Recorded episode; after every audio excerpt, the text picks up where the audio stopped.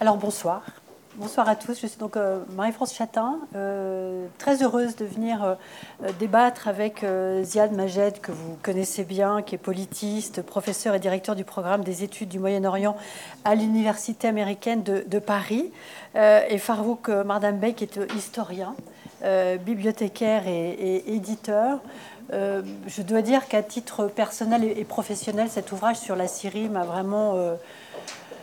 enfin, c'est absolument impressionnant. Euh, ce qu'on y lit est euh, tout à fait euh, incroyable. Et, je dois dire qu'en tant que journaliste, c'est l'introduction que je faisais avec Ziad Majed en enregistrant l'émission qui sera diffusée sur RFI demain soir. c'est vrai que les, les médias, particulièrement français, avec la guerre en Ukraine, on a vraiment voilà, je ne vais pas dire oublié de parler de la Syrie, mais il n'y avait pas de place pour la Syrie. Et je dois dire que euh, voilà, c'est tout, à fait, euh, tout à fait impressionnant.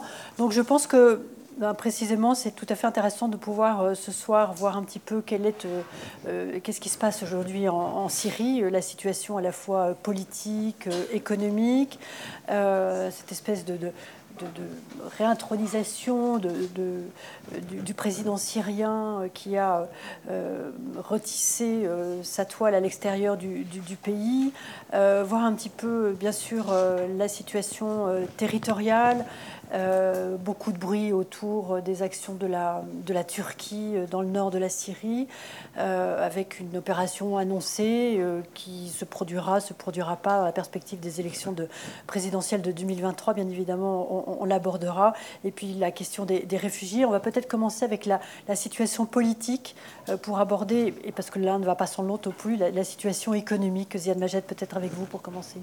Ok. Merci beaucoup, Marie-France Chatin, et merci à de nous accueillir. Euh, alors, euh, pour la situation politique, euh, aujourd'hui, il y a comme un statu quo. un statu quo dans lequel on ne voit pas ni de solution politique possible.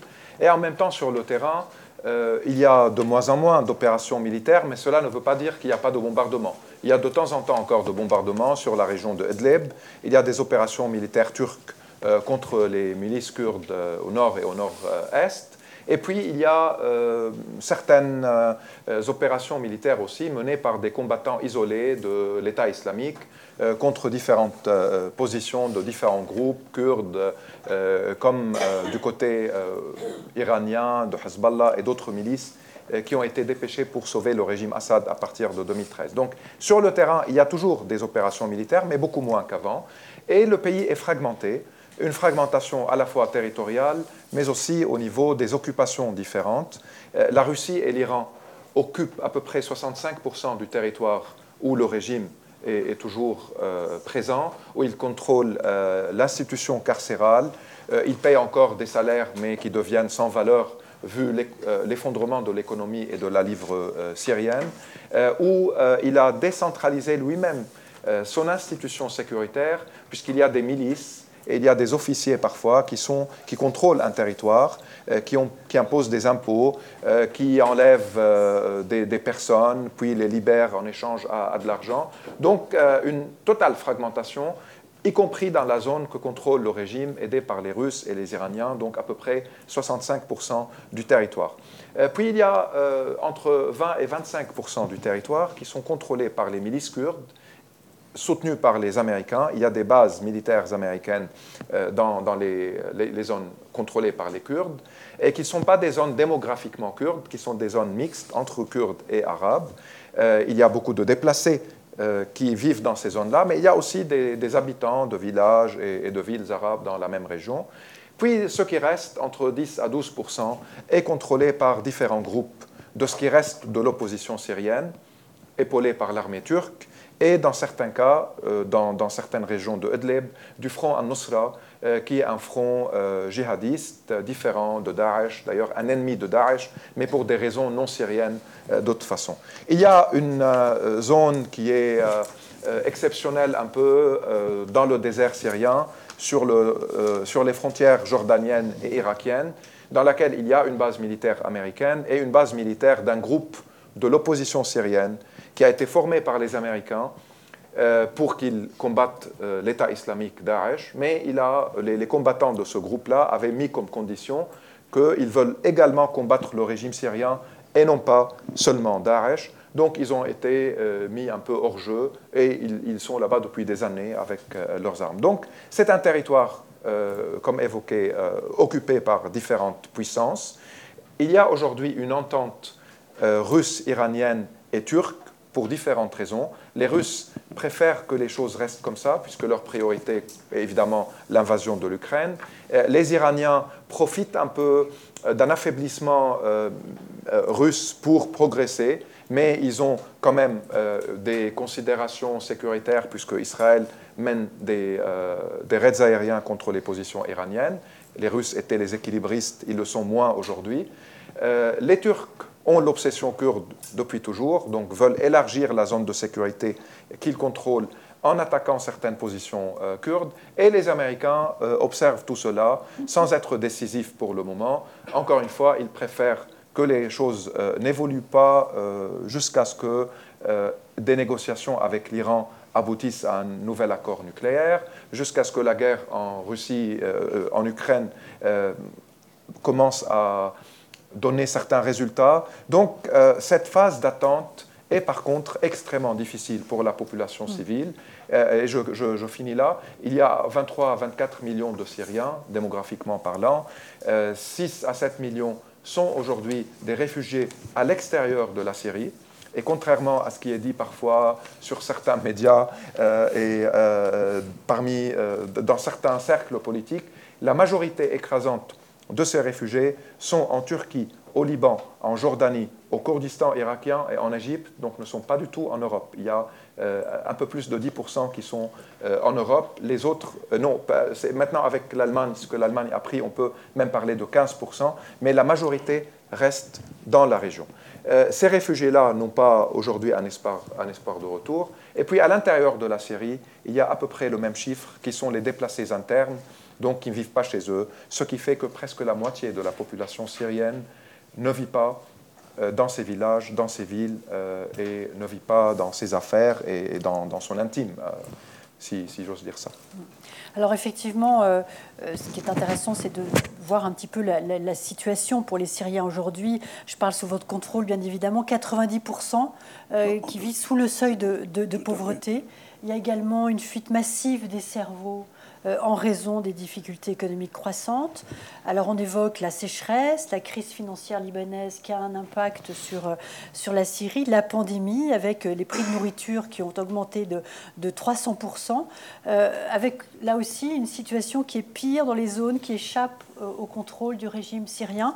Vous confirmez tout cela, Farouk Madame Veil Il y a actuellement, comme vous l'avez dit, euh, selon un rapport de l'ONU, 90% de la population syrienne en Syrie euh, qui vit en dessous du seuil de la pauvreté et 15 millions qui ont besoin d'une euh, aide alimentaire. Cela couvre l'ensemble du territoire, c'est-à-dire qu'il s'agisse de la région, de la zone occupée par par Bachar et euh, sous l'aile protectrice des Russes et des Iraniens, ou la région d'Idlib ou la région kurde.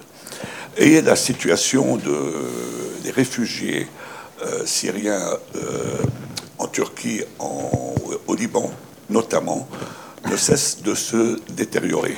Il y a eu un moment où les réfugiés en Turquie étaient relativement, relativement protégés par le gouvernement turc, mais cela a changé euh, depuis deux ans et euh, a commencé à changer il y a deux ans euh, en raison de, jeux du jeu politique turc, de la concurrence sur le terrain entre Erdogan et son opposition, la montée d'une sorte de racisme anti-arabe en Turquie, des, agressions contre les réfugiés syriens dans plusieurs régions.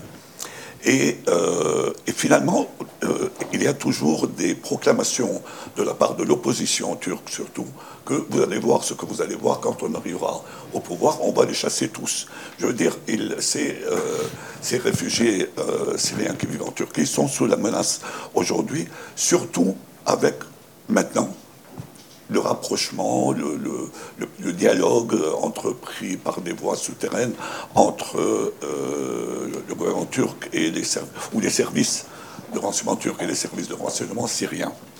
Au Liban, la situation n'est pas bien meilleure, étant donné qu'il y a une pression euh, constante de la part d'une partie de la population euh, poussant les, réfugiés syriens à rentrer en Syrie. Or, on sait que ceux qui sont rentrés ont euh, été poursuivis, certains ont été arrêtés, torturés, et il y a eu beaucoup qui sont morts sous la torture. Donc c'est une situation, je veux dire, c'est peu de dire qu'elle est, dramatique. Euh, c'est une euh, situation inextricable aujourd'hui en, Syrie. Et personne, y compris dans les, dans les classes moyennes, disons, qui étaient favorables ou qui toléraient euh, le régime syrien, personne n'est, si vous voulez, n'est certain un peu de l'avenir du, pays. Tout le monde considère que, que l'avenir dépend d'une entente improbable entre les puissances qui sont présentes sur le terrain et qui sont en plus des quatre, euh, c'est-à-dire de la Russie, de l'Iran, de la Turquie et des Américains, aussi Israël, c'est-à-dire d'une entente entre euh, ces cinq puissances pour essayer d'imaginer une issue à la situation euh, actuelle. Cette, incertitude de la population est visible, et, visible aussi parmi les proches du régime. C'est-à-dire, il y a, il y a des, on a toujours des informations par des gens qui, euh, qui enquêtent sur place, euh, des, qui publient des articles sous nom, sous pseudonyme dans des, dans des sites, dans des sites sur Internet, etc. Qu'il y a une, une inquiétude générale sur l'avenir du pays. Personne ne sait où on va. Et la situation euh, ne cesse au quotidien, la vie quotidienne devient de plus en plus insupportable pour la grande, grande majorité de la population. Un bilan euh, tout à fait euh, impressionnant. et la question peut-être pour aller plus loin est aujourd'hui, Ziad Majed, Bachar el-Assad, son gouvernement, ils sont perçus comment au sein de la population syrienne? Alors, il y a évidemment une, majorité de la population syrienne euh, qui soit est déplacée interne, euh, soit réfugiée, euh, qui a été bombardée, qui a été assiégée. il y a eu des sièges très longs en Syrie, par exemple du camp palestinien de Yarmouk dans le sud de Damas. Il a été encerclé pendant cinq ans. Et il y a la route de Damas également encerclée pendant cinq ans et demi. les quartiers est d'Alep encerclés pendant quatre ans. Euh, Edleb aujourd'hui est presque encerclé, qui est une région où il y a 3 millions euh, de personnes entre déplacés internes et euh, habitants. Donc cette population-là, évidemment, considère que le régime Assad est un régime criminel, responsable de crimes contre l'humanité. le régime lui-même s'est félicité à plusieurs reprises qu'il a modifié la démographie du pays. Assad a parlé d'une société plus homogène, a parlé d'un pays qui se tient mieux, c'est-à-dire il a réussi soit à éliminer, à éradiquer euh, ou à déplacer vers l'extérieur des musulmans sunnites ruraux pauvres, euh, qu'il accusait d'ailleurs d'être la base sociale de la contestation. Euh, il a utilisé des termes qui montrent une volonté génocidaire. Il a traité ses opposants de rats. Il a parlé des manifestants en tant que virus et bactéries. il a parlé d'enfants non éduqués euh, qui doivent être euh, punis. Euh, des, je, fais des traductions exactes de sa terminologie.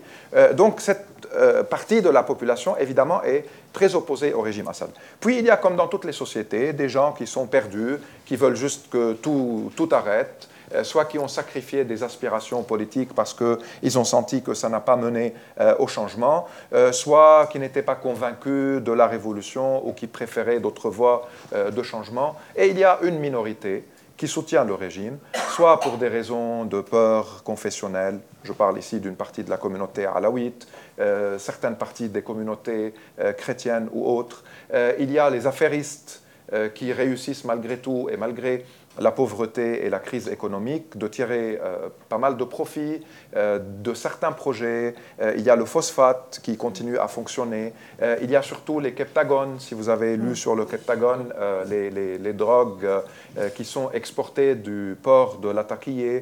et tout cela crée des réseaux. Puis il y a certains projets de reconstruction avec des noms de personnes qui sont utilisées pour blanchir le régime qui ont encore des, comptes bancaires à l'extérieur, qui avaient des comptes bancaires au Liban, euh, peut-être dans certains pays du Golfe, euh, notamment aux Émirats. Euh, ils sont soit proches de la femme de Bachar al-Assad, euh, Madame Akhras, Asma al-Akhras, où aujourd'hui, par exemple, il y a même un nouveau euh, nom qui, émerge, euh, un certain Yasser Ibrahim, qu'on ne connaissait pas très bien avant, et qui commence à être au devant de la scène, beaucoup plus qu'un Samer Foz ou qu'un Hamcho ou que les Katorji et autres hommes d'affaires qui ont toujours été au service du frère de Bachar al-Assad, Maher, ou de son, de son épouse. Son cousin, direct, euh, M. Makhlouf, qui euh, on appelait M. 50% de l'économie syrienne, parce qu'avec Bachar al-Assad, il y a eu des privatisations pour euh, en finir avec la phase de son père économiquement seulement. cette libéralisation-là, ou cette privatisation, avait profité à son cousin. Maintenant, le cousin est écarté et remplacé par de nouveaux hommes d'affaires plus proches euh, de, euh, de, la femme ou de l'épouse. Donc la population syrienne subit tout cela, subit également le poids des rumeurs, subit aussi le désespoir que Farouk Mardambe vient de décrire, et subit le fait que 100 à 110 000 Syriens ont disparu. Ils sont dans les geôles du régime en grande majorité. Euh, certains ont disparu chez Daesh ou d'autres groupes, mais à 90% selon les rapports des droits humains, ils ont disparu dans les geôles du régime. Et par le biais de cette disparition, entre guillemets, le régime paralyse toute une partie de la société qui vit dans l'attente, qui vit dans la peur, qui vit dans la crainte. Et cela a créé aussi un réseau économique mafieux où il y a des gens qui promettent de donner des informations sur la personne disparue, qui promettent qu'ils vont amener de la nourriture, des vêtements, qui promettent qu'il y aura moins de torture que la personne va subir, et prennent de l'argent, de l'argent, de l'argent, sachant dans beaucoup de cas que la personne concernée est déjà morte sous la torture.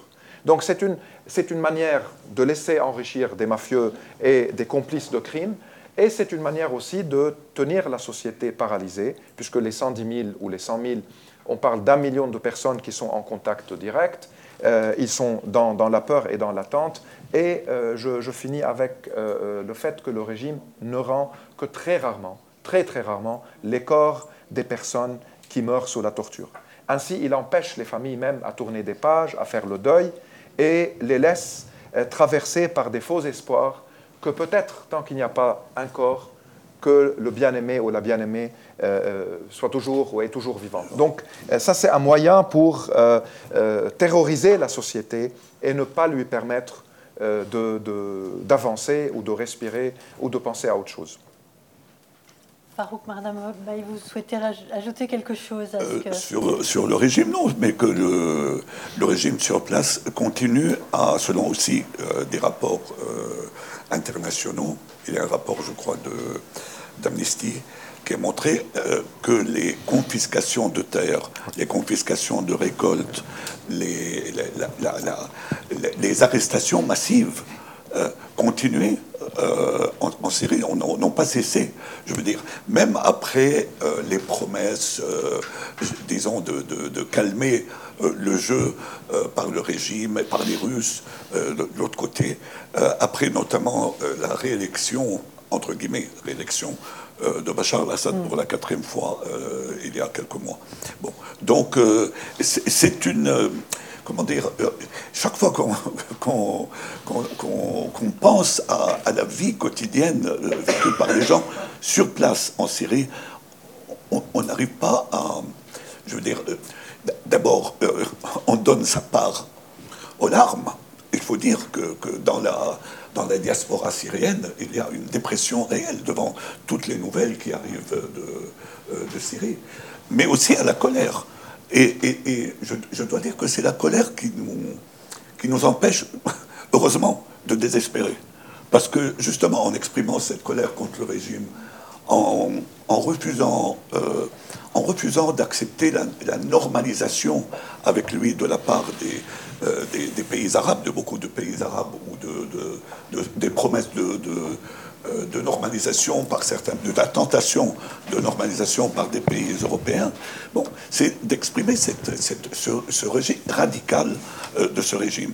Il, quel que soit il y aura sans doute des compromis, forcément, comme, comme après toute guerre, mais pour euh, tous ceux qui ont vécu ces années dans leur nerf, dans, bon, il est impossible de se réconcilier avec un tel régime.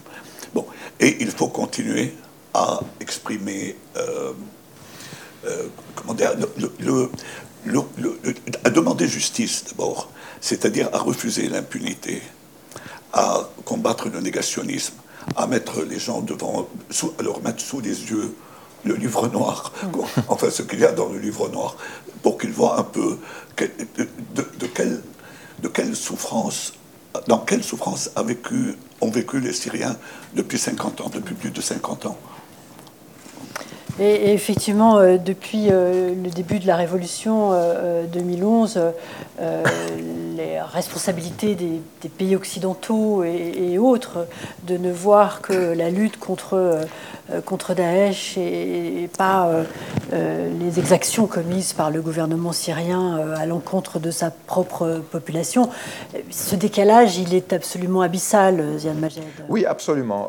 en fait, l'émergence de Daesh a été un cadeau euh, au régime syrien, euh, qui avait, au début de la révolution, euh, évoqué le rôle de l'impérialisme, évoqué le rôle de l'Arabie saoudite, détourné les attentions, occulté le peuple syrien comme il l'a toujours fait. Et malheureusement, cela a pris dans certains milieux de, gauche, par exemple, de gauche arabe comme occidentale, où on déplaçait la discussion, on ne parlait pas de la Syrie, on ne parlait pas de la société syrienne, on ne parlait pas des millions de femmes et d'hommes qui vivent en Syrie, pour parler de la géopolitique, pour parler du conflit israélo-palestinien, euh, pour parler du rôle des monarchies du Golfe, pour parler de la Turquie, des États-Unis.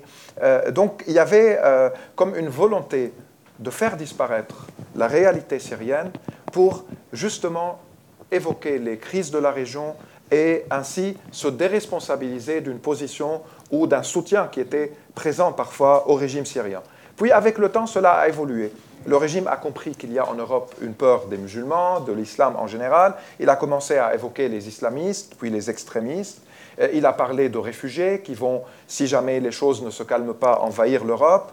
Euh, le ministre des Affaires, euh, des Affaires étrangères syriennes avait dit que l'Europe ne va plus exister. Le mufti, le mufti de, de Syrie, a dit que si les Occidentaux continuent à soutenir les terroristes euh, il va y avoir des milliers de kamikazes qui vont exploser dans les capitales européennes. C'est sur YouTube, en fait, ce genre de déclarations euh, euh, ridicules, mais qui ont parfois eu une influence sur une partie de l'opinion publique. Et finalement, l'émergence de Daesh, qui peut être expliquée à partir de la guerre américaine qui, est, qui, est, allée contre le droit international aussi en Irak, qui était le fruit d'un désespoir, d'une frustration d'une partie de la population sunnite face à la montée arrogante de l'Iran et aux complicités parfois euh, de certains pays occidentaux, euh, qui euh, exprimaient un, nihilisme face à l'abandon du peuple syrien ou du peuple irakien, et cela évidemment sans justifier leur barbarie,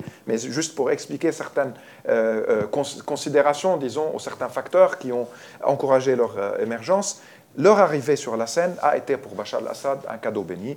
La propagande commence, soit moi, soit ces djihadistes. Donc soit euh, le monsieur cravaté avec son épouse élégante qui avait fait la une de certains magazines ici en France et ailleurs, euh, soit ces barbus qui viennent du Moyen Âge et qui vont euh, décapiter.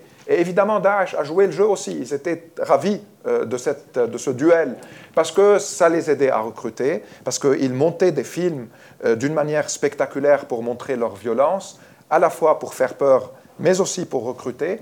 Et il faut dire que Daesh, entre 2013 et 2015, durant leur montée euh, militaire en Syrie, ils ont contrôlé Deir Raqqa et le nord d'Alep, des régions déjà libérées par les forces de l'opposition syrienne du régime. Donc ils, ont attaqué l'opposition syrienne bien avant 2015, où ils ont commencé à attaquer le régime pour contrôler le territoire. Et cela a mené en Occident tout de suite à dire oui, il vaut mieux garder euh, euh, ce régime-là euh, que voir les, les, djihadistes. Et comme il a été dit dans la table ronde précédente, les scénarios en Libye, en Égypte, n'avaient pas, au Yémen, n'étaient pas, pas encourageants. Donc, on a vu un recul occidental, on a laissé faire et on s'est contenté d'aller bombarder Daesh, mais aussi de bombarder les civils qui vivent autour de Daesh.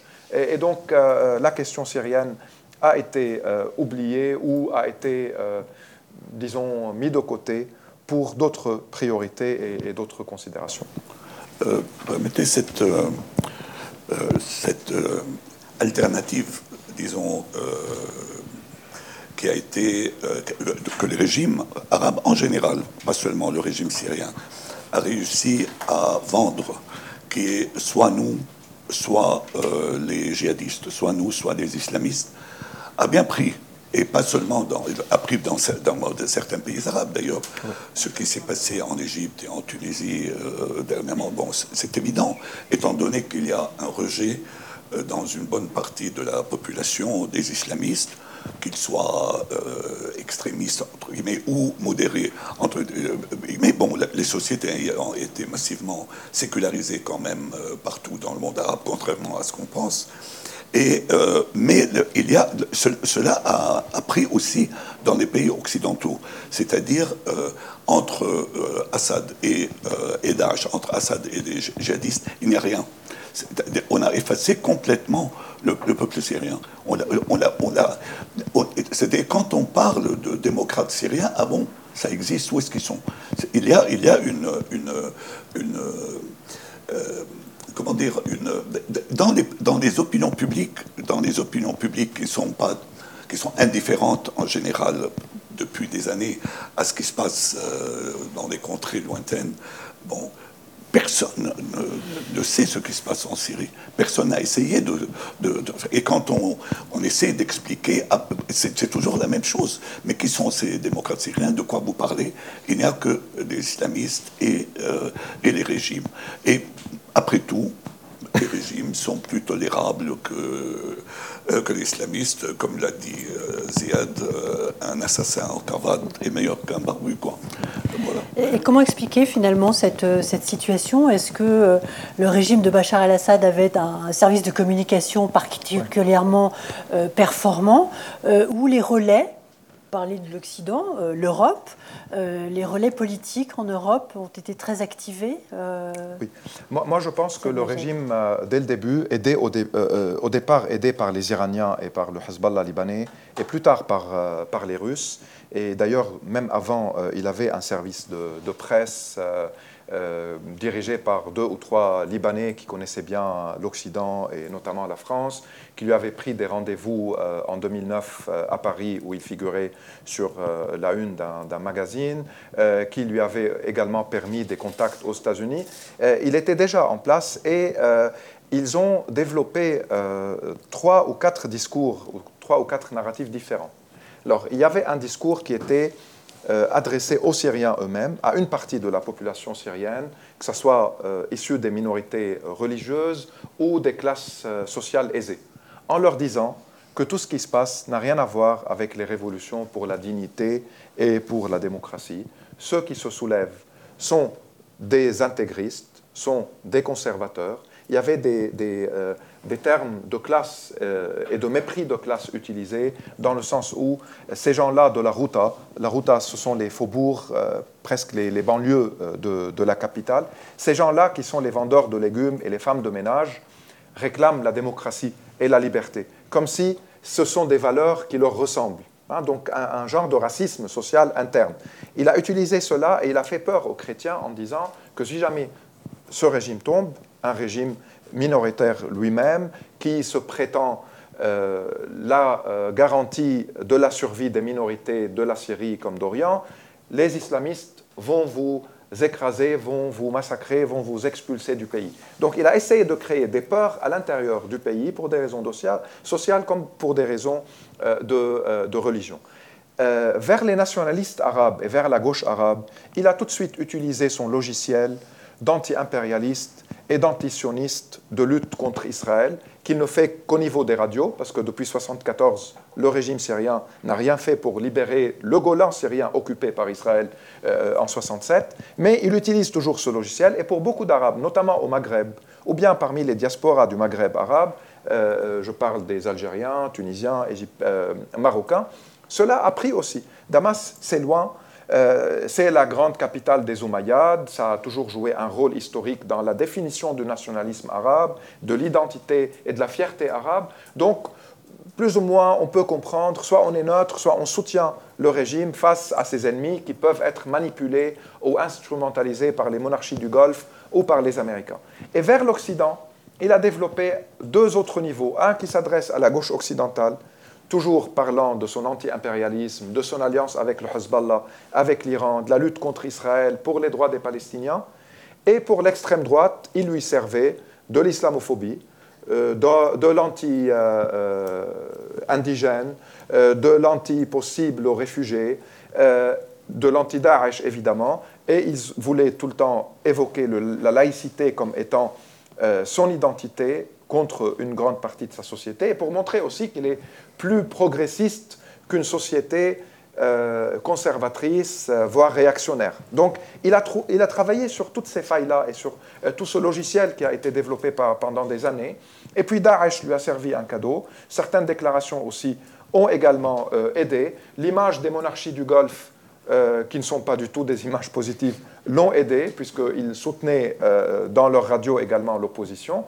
Et euh, toutes les considérations euh, du conflit israélo-arabe ont joué également. On ne l'a pas évoqué suffisamment. Moi, je pense que la question des armes chimiques était très reliée à la sécurité d'Israël.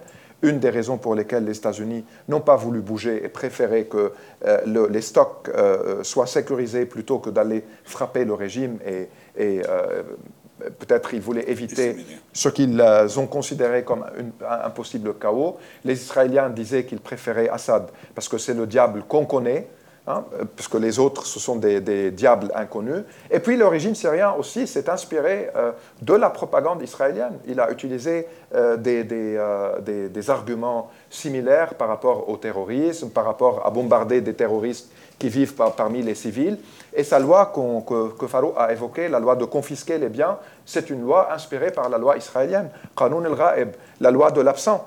Après 1949, les Palestiniens qui ne prouvent pas la, euh, la, propriété des terres, leurs biens sont confisqués. Le régime syrien, avec la loi numéro 10, votée avril 2018, a voulu faire la même chose. Chaque Syrien qui ne prouve pas que ce bâtiment ou cette terre ou cette maison ou cet appartement est le sien ou la sienne, l'État confisque. Et ainsi, l'État a confisqué beaucoup de, terrains donc, euh, et, c'est pour ça que c'est vrai que la reconstruction n'a pas commencé, mais le régime s'est approprié une grande partie des biens des gens, puisque les gens ne peuvent pas prouver leur propriété. les papiers, ce ne sont pas des clés USB euh, qu'on prend avec nous pour montrer que c'était notre propriété. Il y a des documents qui ont brûlé dans les maisons détruites. Il y a des gens qui ont disparu dans les geôles. Jusqu'à maintenant, il y a des problèmes administratifs ou des problèmes de visa, y compris euh, vers la France, de personnes qui doivent signer un document avec leurs époux, par exemple.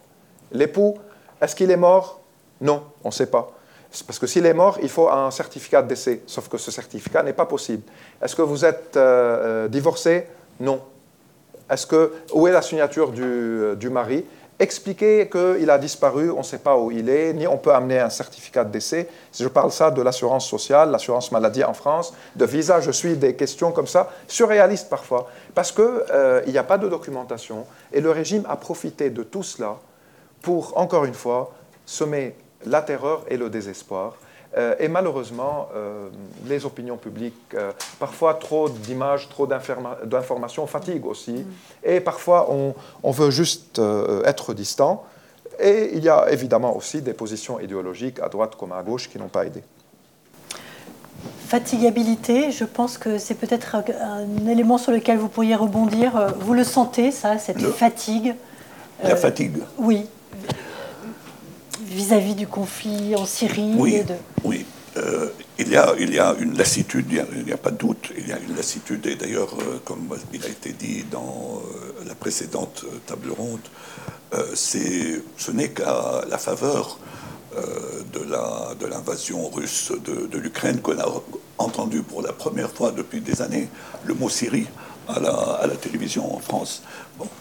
Mais il y, a, il y a quelque chose, à mon avis, qui est très important, parce qu'il faut être objectif et euh, de voir qu'est-ce qui n'allait pas de notre côté, je veux dire. Bon, aujourd'hui, euh,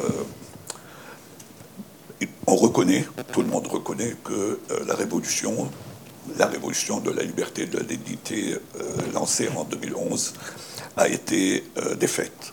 Bon.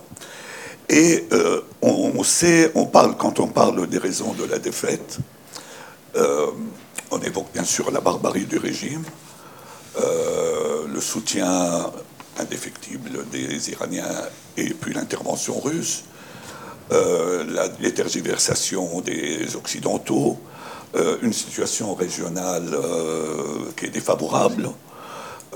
Tout ce que Ziad a dit sur les, les, les, pays, les pays arabes conservateurs, leur jeu et qui ont servi de repoussoir, etc., etc. Mais il y a autre chose euh, qu'il faut, euh, dont il faut parler euh, aujourd'hui, et c'est un devoir, ce n'est plus. C'est-à-dire qu'il est grand temps qu'on en parle, c'est quel était l'état de la société syrienne en 2011. C'est-à-dire, c'est une société qui, comme l'a écrit notre ami Yassine Hassaleh dès 2011, d'ailleurs dès la fin 2011 ou début 2012, était une société minée de l'intérieur. Elle était minée depuis longtemps, mais le, régime a, parsemé des, mines partout. D'abord euh, par des divisions, des conflits ethniques et confessionnels hérités du passé, du passé lointain, et que le régime a essayé d'exacerber euh, depuis 1970, depuis la prise du pouvoir euh, de Hafez Assad, et même peut-être ça avait commencé un, peu plus tôt euh, sous le régime précédent, et, euh, et, cela surtout, et qu'il a exploité depuis le début du soulèvement. Ce n'est pas rien de, dire que la communauté alaouite, dans sa majorité, a été spontanément du côté du régime, qu'une bonne partie de la communauté chrétienne a été spontanément du côté du régime que euh, dans les milieux, dans les milieux de la majorité entre guillemets, c'est pas une majorité politique, je parle de majorité confessionnelle, euh, parmi les sunnites, je, veux dire qu'il y avait aussi des, des, lignes euh, de, de, partage sur le plan régional, par exemple, des conflits entre le, nord et le sud, etc. Et, tout cela entre la, la campagne et la ville. Bon. Et tout cela a sans doute été euh, quelque chose qui a affaibli, qui, mettait la population syrienne dans, la situation d'une population qui pouvait être, euh, manipulée euh, comme elle l'a elle a été. Il y a aussi le fait que la politique a été abolie en Syrie depuis longtemps. Il n'y a pas de politique. Et le régime a a euh, complètement annihilé toute vie politique possible et même toute vie euh, de, la société civile, même, c'est-à-dire toutes les, organisations de la société civile, pas seulement les organisations politiques, ont été détruites en Syrie. En 2010, début 2011, il n'y avait rien. Il y avait des minorités politiques en, en Syrie, mais qui étaient laminées par la répression Troisièmement, il y a le fait qu'il y avait une désaffection euh, pour la politique. Ce, n'est pas seulement le, cas de la Syrie, on l'a vu un peu partout dans le monde arabe. Il y a une désaffection pour, la, pour le, travail politique organisé. Euh, une, sorte de, euh, d'hésitation devant l'engagement politique dans des organisations politiques.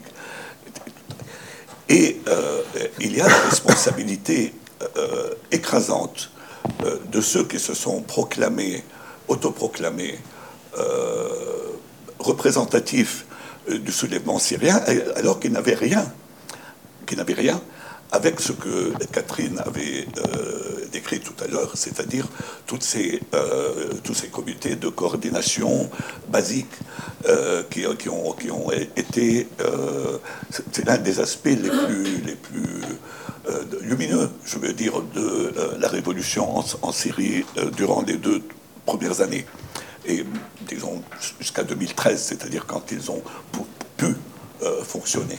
Euh, des comités de base qui ont essayé de gérer, euh, de, mener une démocratie directe, euh, bon, mais qui n'ont pas réussi et qui ne pouvaient pas réussir sous les bombes et sous les, dans la répression à constituer une coordination, des coordinations, si vous voulez, qui pouvait constituer une, un pôle qui concurrencerait les, organismes du genre comme Conseil national ou, coalition qui ont émergé et qui ont la reconnaissance de certains pays arabes, de la Turquie et de, certains pays du Golfe, enfin de l'Arabie saoudite et du, Qatar. Et, donc il y avait euh, euh, aussi un rejet de ces, de ces organismes autoproclamés de la part de la plupart des gens dans la diaspora. Aujourd'hui, c'est une, une, on, ne raconte sur eux que des anecdotes. C'est-à-dire il n'y a personne qui, qui, prend ces organismes au sérieux. Ils, sont, ils ont été sous la coupe de la Turquie ou euh, de l'Arabie saoudite ou du, ou du Qatar. Personne ne les, ne, les respecte. Et, euh, et d'ailleurs, les, Occidentaux, euh, dès le début, il y a des propos célèbres de moment les concernant qui, qui, bon, qui, qui d'un grand mépris. Quoi. Bon, avec tout cela, le fait que euh, la, la, révolution syrienne a été défigurée, trahie, etc. Mais la révolution syrienne a été aussi une révolution, si je reprends les termes de, Yassine Hassaleh, une révolution inévitable, glorieuse et impossible. C'était en même temps. Et, et, bon, euh, Ziad et moi, nous l'avons appelé aussi la révolution orpheline parce que justement, elle n'avait pas de, vrais parents. C'est-à-dire, le peuple s'est révolté, il n'y a pas de doute, il a eu un mouvement spontané extraordinaire. Les premières images qu'on a de, la Révolution dans les premières années sont extraordinaires. D'ailleurs, encore une fois, Ziad le décrit très bien dans son livre La, Révolution orpheline. Cet, enthousiasme extraordinaire, ces milliers, ces dizaines de milliers de gens dans, la rue qui dansaient, qui, qui s'exprimaient, qui détruisaient les statues du tyran, etc. Bon, extra.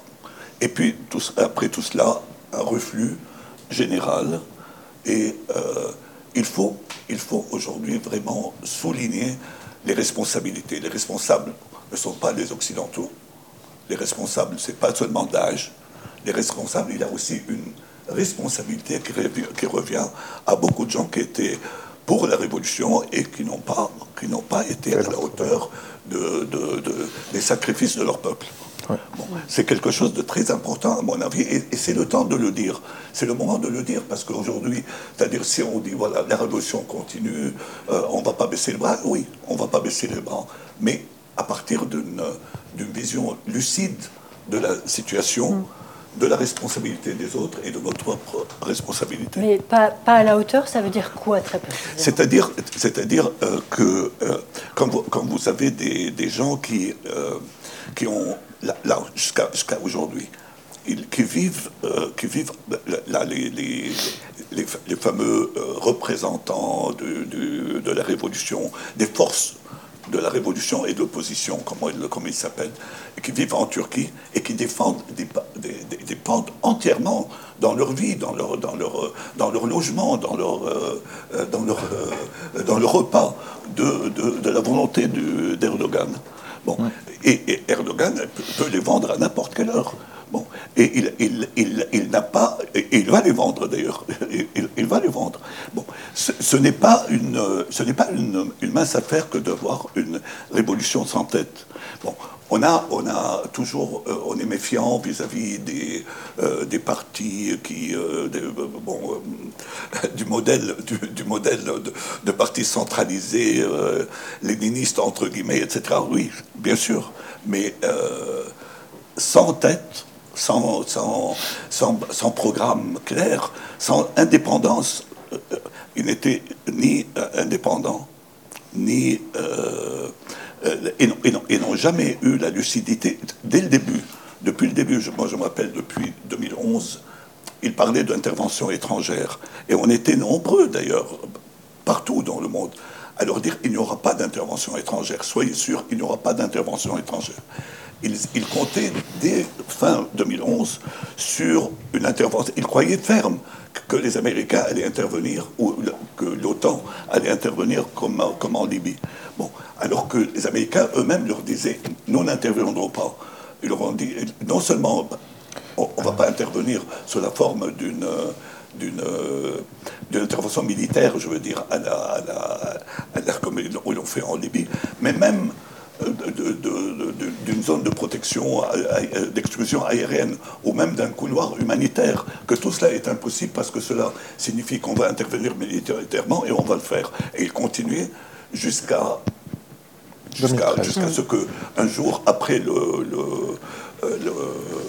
l'attaque chimique, ils ont compris que les Occidentaux n'interviendront jamais. Bon, je veux dire, tout ça était, était de toute évidence euh, une, euh, une, un aveuglement devant la situation dans le monde, devant la situation régionale, devant les intérêts occidentaux dans la région.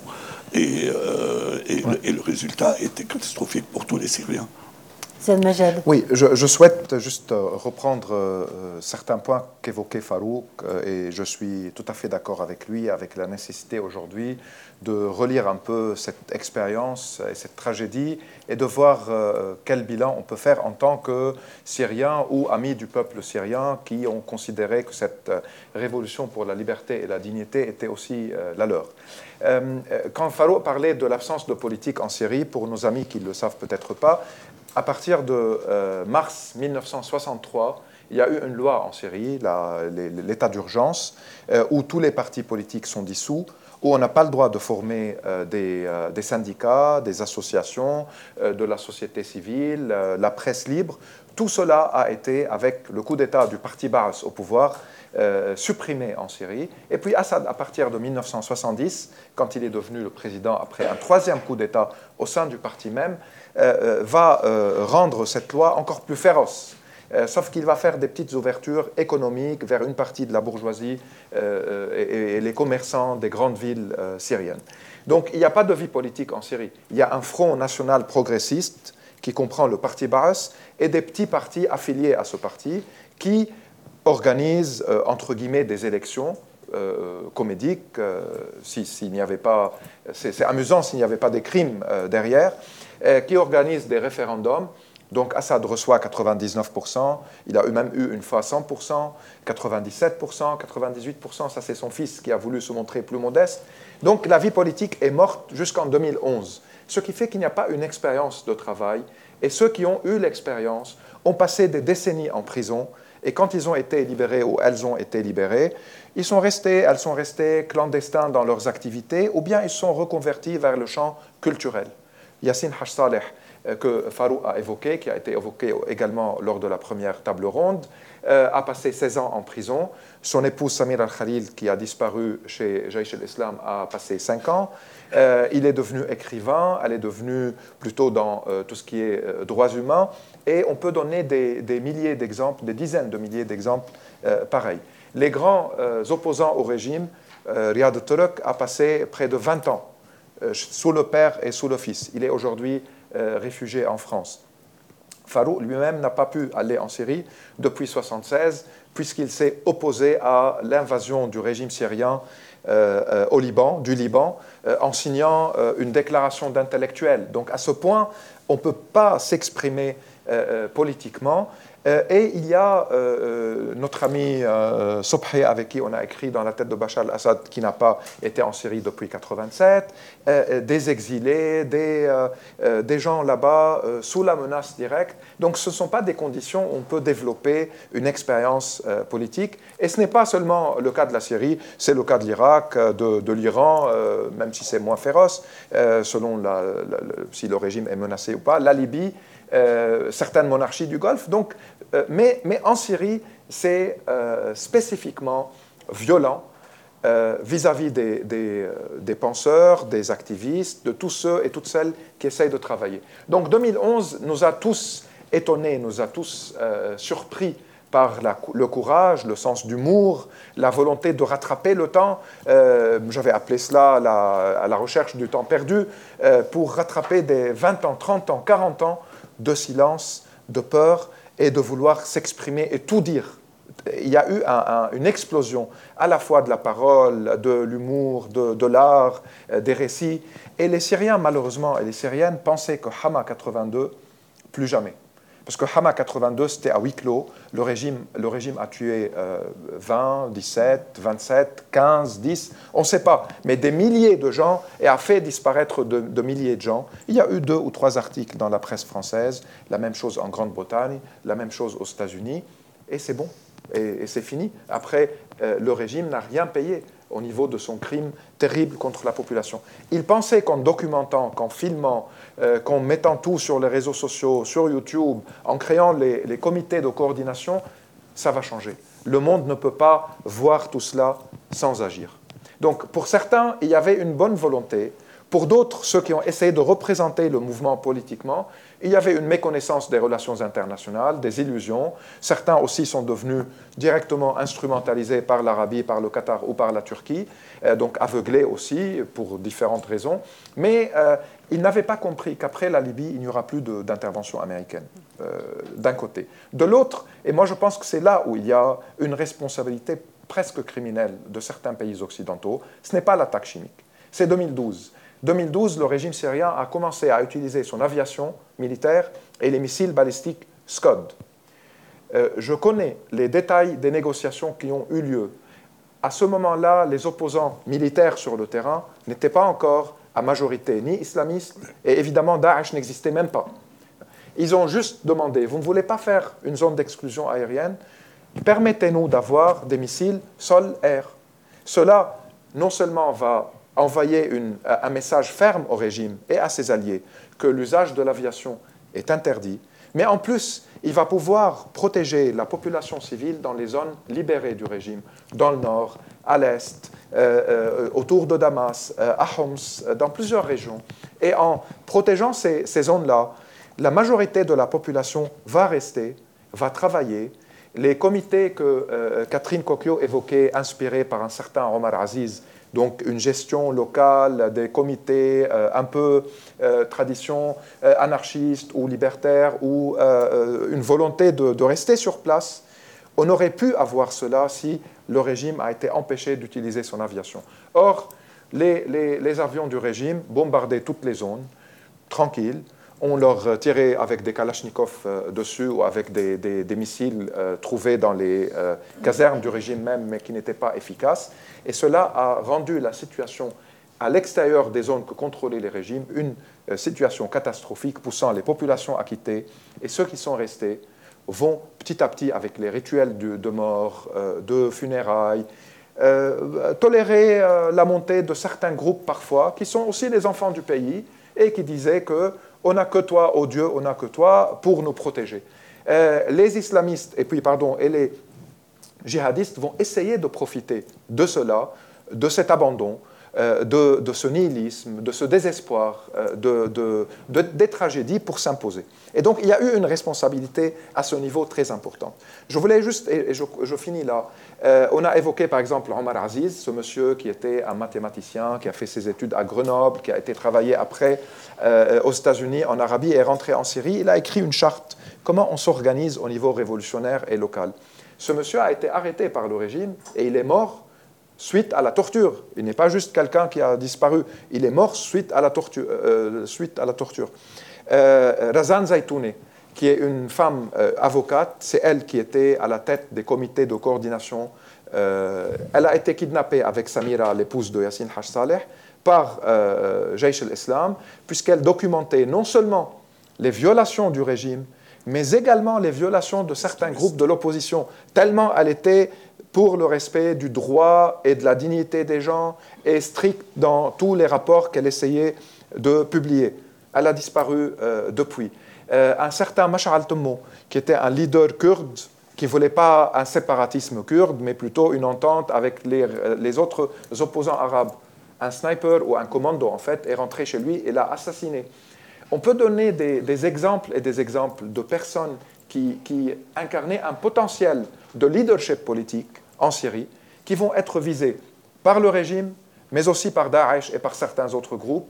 Et si ces gens-là n'avaient pas été assassinés, éliminés, moi je pense qu'on aurait pu parler différemment de la scène interne syrienne au moins.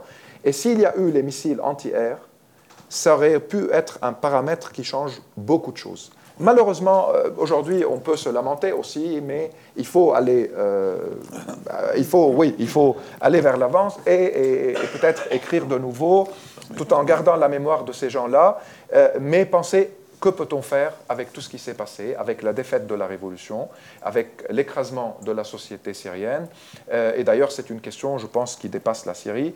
Euh, on peut parler de, des vagues de révolution 2011 comme 2019, donc Irak, Soudan, Liban, Algérie, Égypte, Tunisie, Libye, Yémen, euh, Bahreïn, etc.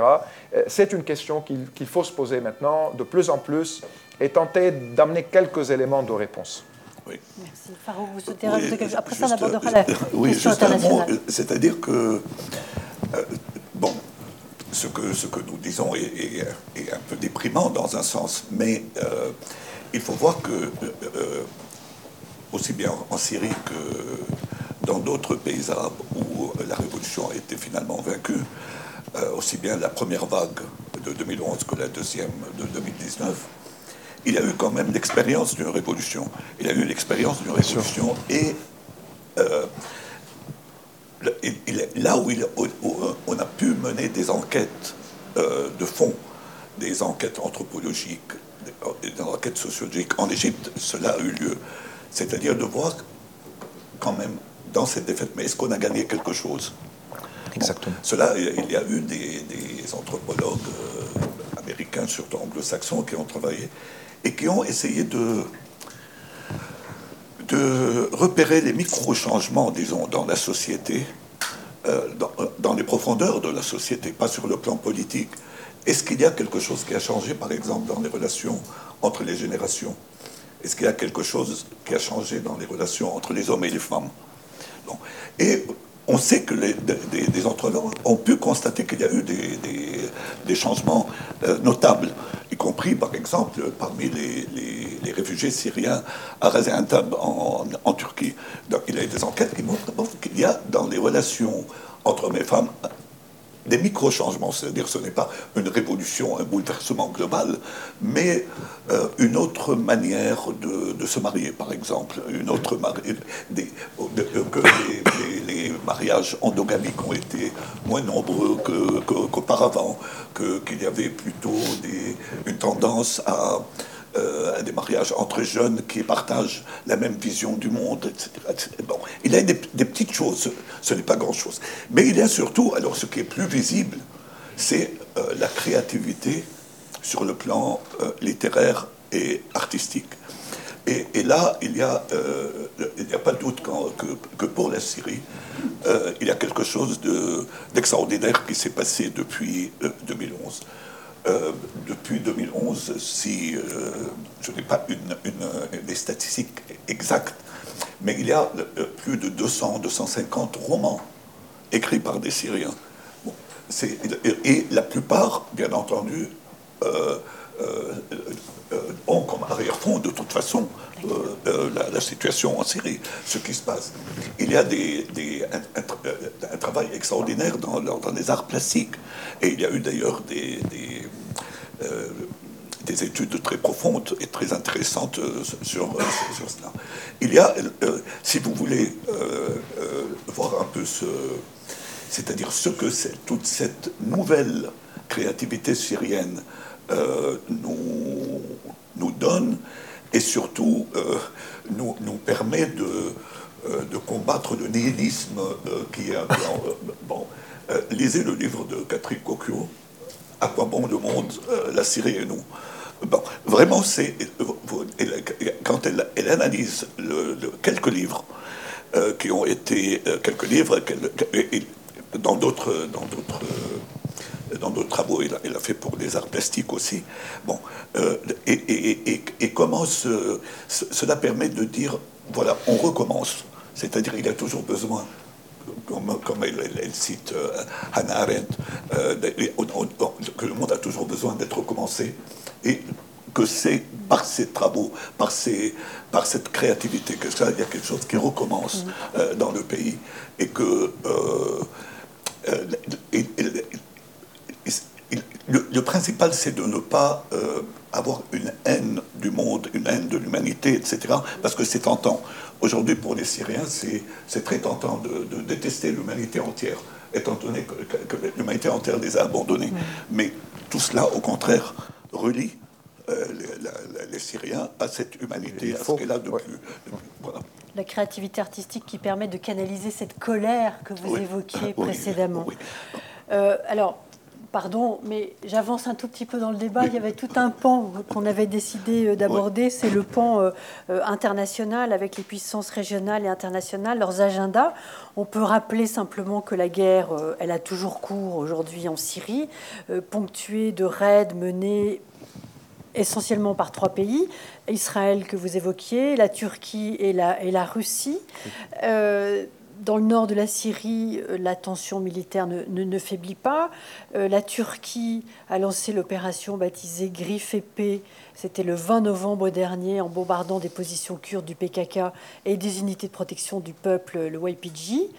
Euh, tout ça en réponse à l'attentat du 13 novembre qui a eu lieu à Istanbul.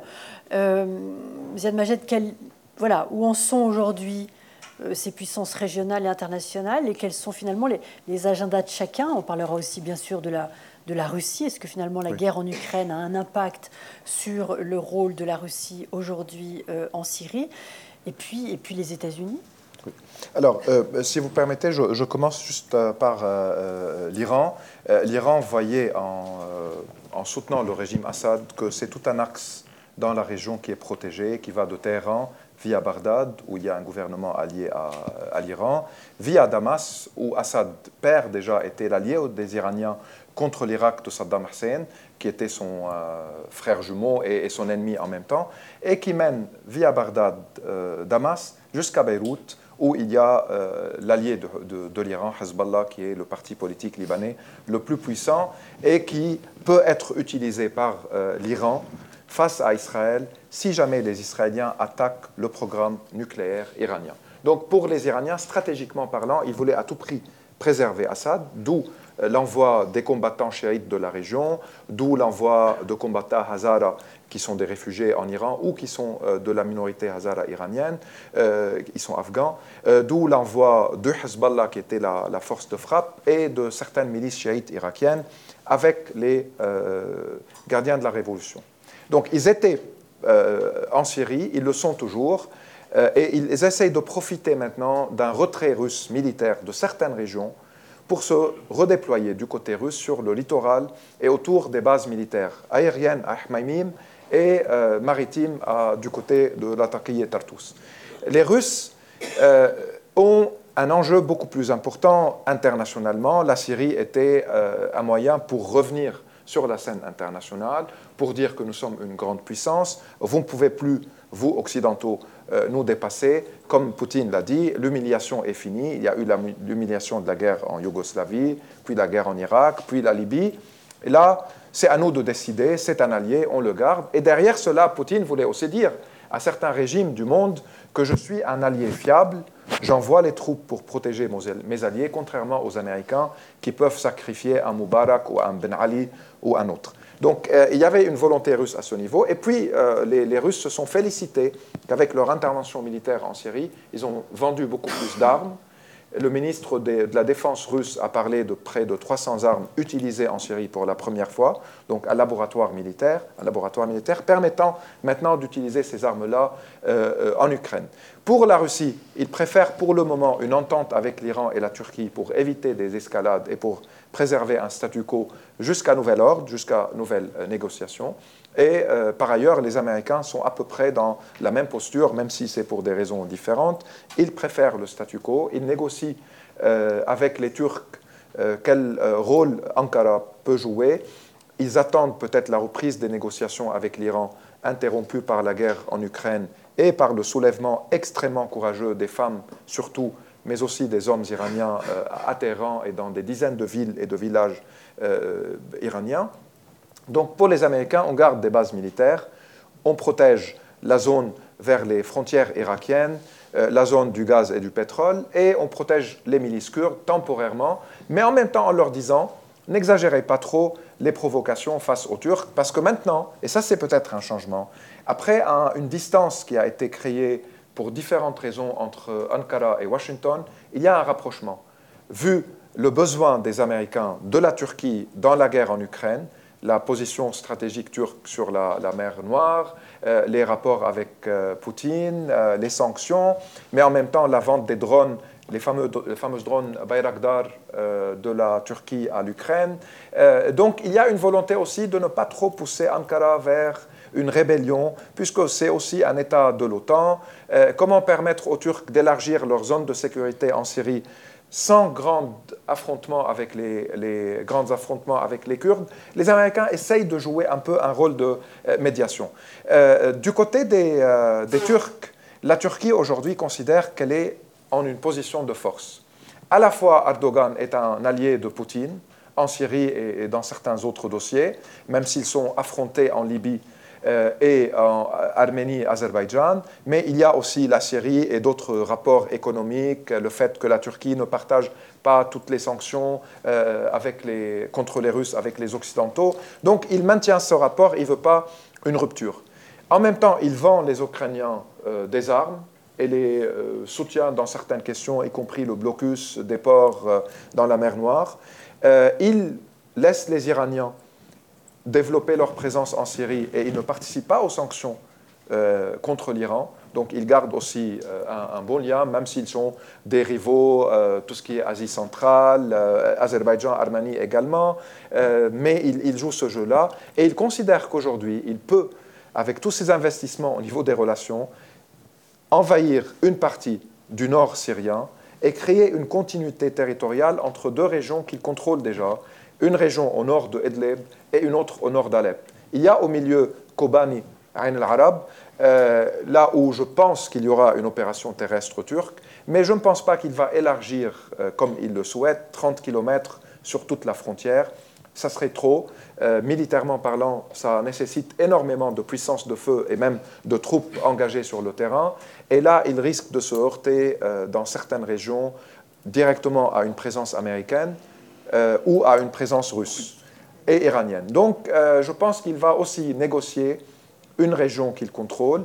Il prétend, et ça c'est ce que disait Faro par rapport à, l'opinion publique turque interne, qu'il va renvoyer des Syriens de Turquie et les installer dans les régions qu'il contrôle en Syrie. Hein, ça, c'est une promesse que Erdogan a fait. Et d'ailleurs, les Turcs ont réparé une partie de l'infrastructure syrienne dans le nord du pays qui était euh, détruite. Euh, ils ont installé des dispensaires. Il y a un travail qui se fait aussi de la part du Croissant Rouge turc. Et puis, il faut savoir que la Turquie euh, peut être un acteur très de, grande influence en Syrie. démographiquement, on peut évoquer 4 millions de Syriens qui vivent en Turquie et 3 à 4 millions de Syriens qui vivent dans les zones en Syrie que contrôle directement ou indirectement la Turquie. C'est à peu près le tiers de la population qui dépend de la Turquie. Et donc ça, ça donne aussi à Ankara un grand avantage. Puisqu'on parle des diasporas et des nouvelles générations, il peut y avoir des millions de Syriens qui vont parler turc et qui étudient en turc et qui seront turcophones sous influence culturelle turque. Hein, donc, euh, il joue aussi sur le long terme euh, et euh, moi, je pense que la Turquie est un acteur indispensable s'il va y avoir une solution en Syrie, sans pour autant justifier les, actes d'Erdogan, mais les éliminer ou les ignorer, ou juste de considérer qu'ils doivent garder les réfugiés chez eux, sinon ils sont en train de faire un chantage, ça serait mal comprendre la position stratégique de la Turquie et le poids politique et économique et militaire de la Turquie dans la région. Et que sait-on finalement de la position du gouvernement syrien vis-à-vis de tout cela? Alors, le gouvernement syrien, exactement comme l'opposition syrienne, n'ont pas leur mot à dire. C'est les Russes et les Iraniens qui décident pour Damas.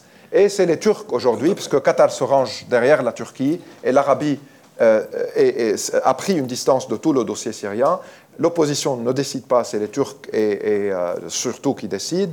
Et du côté du régime, euh, c'est Moscou et Téhéran qui, qui, décident.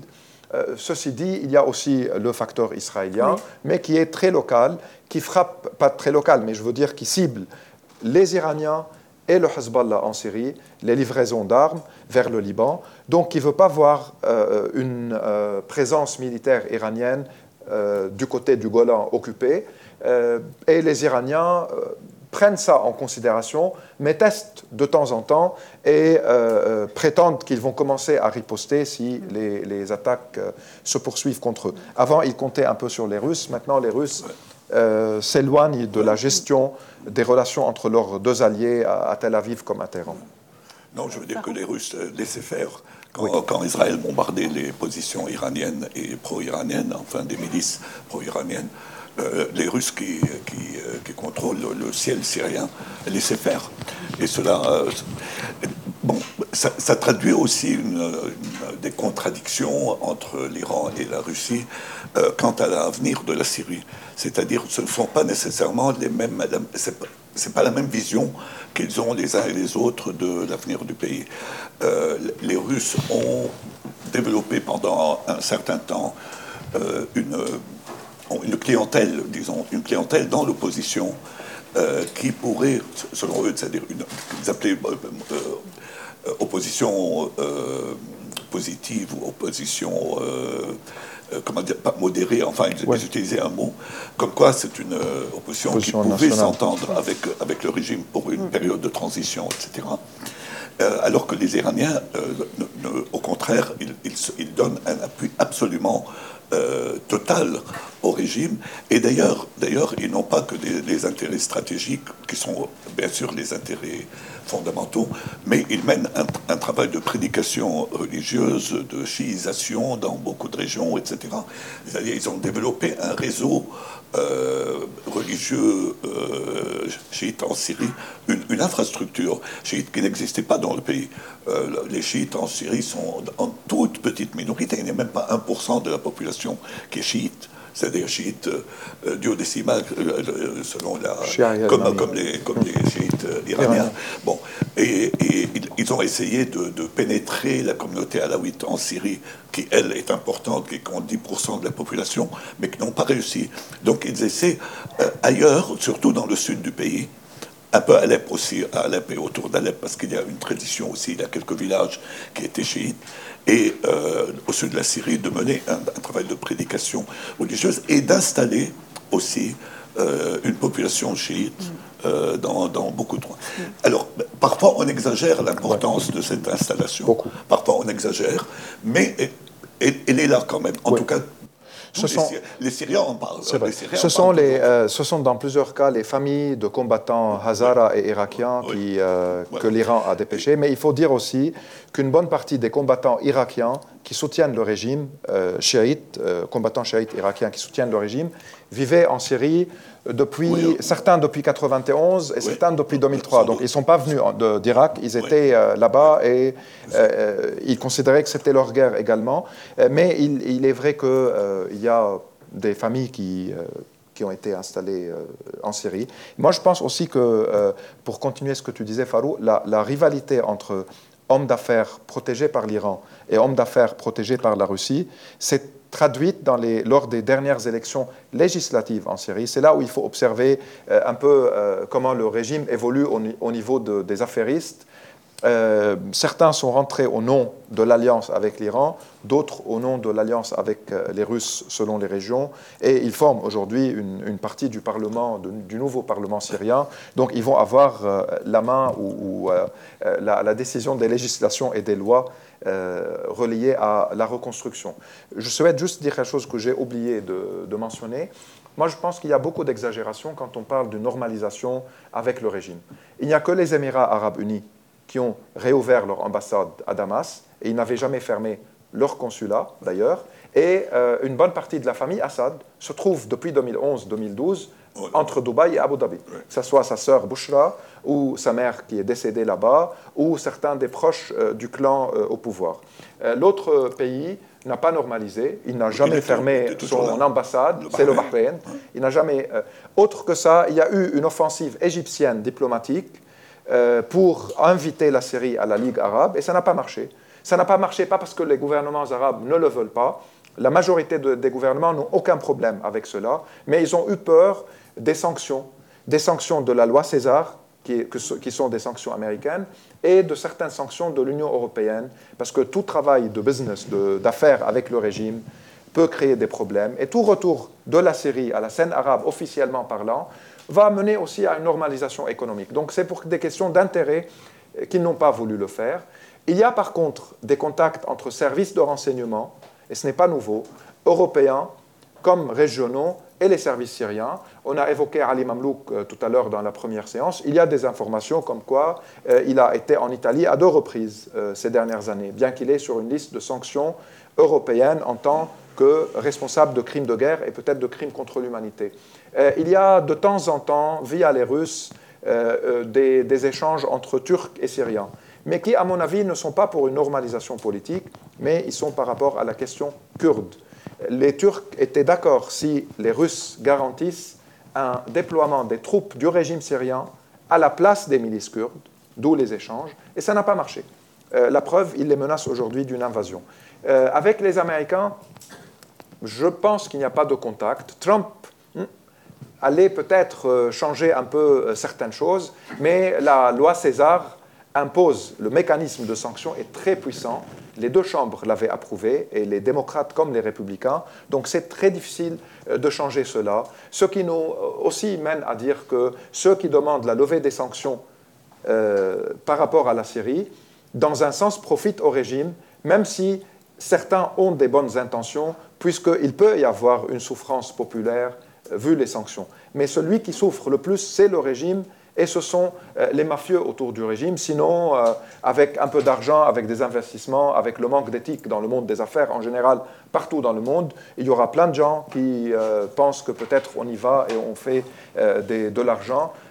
donc les sanctions, pour le moment, ne sont pas la raison de l'effondrement économique, c'est la destruction faite par le régime et ses alliés, c'est les mafieux du régime et de ses alliés, et c'est aussi les banques libanaises qui ont fait faillite pour différentes raisons, et où il y avait pas mal de milliards de dollars euh, euh, syriens oui, qui étaient dans les, banques.